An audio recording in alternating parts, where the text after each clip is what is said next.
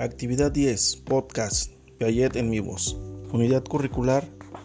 Teorías del aprendizaje humano. Asesora Gabriela Galván Sariñana. Presenta Óscar Antunes Pavón. Introducción. El constructivismo es una corriente pedagógica basada en la teoría del conocimiento constructivista, que postula la necesidad de entregar al alumno herramientas que le permitan construir sus propios procedimientos para resolver una situación problemática, lo que implica que sus ideas se modifiquen y siga aprendiendo.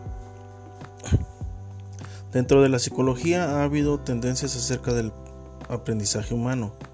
El constructivismo ve al ser humano como un sujeto activo en el proceso de construcción de su propio aprendizaje.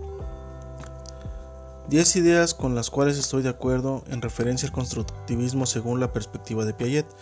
Número 1.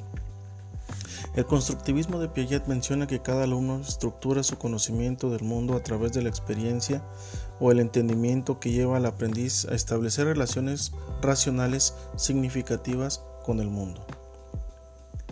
Número 2. Piaget vio en el constructivismo como la forma de explicar cómo se adquiere el aprendizaje desde la niñez.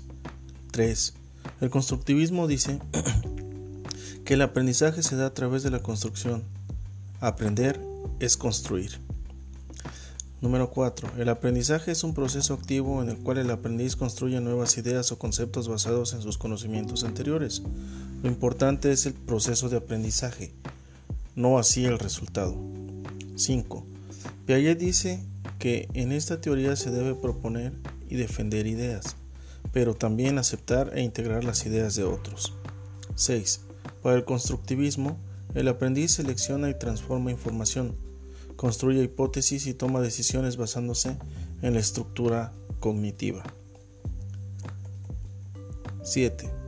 El sujeto posee estructuras mentales previas que se modifican a través del proceso de adaptación y de aprendizaje simultáneos. La teoría constructivista define que el aprendizaje humano se produce a partir de las construcciones que los individuos realizan para modificar su estructura y conocimientos previos. 9. Los contenidos temáticos deben ser estructurados de tal forma que sean aprovechados por el aprendiz, de acuerdo con las experiencias y contextos. Y por último, 10.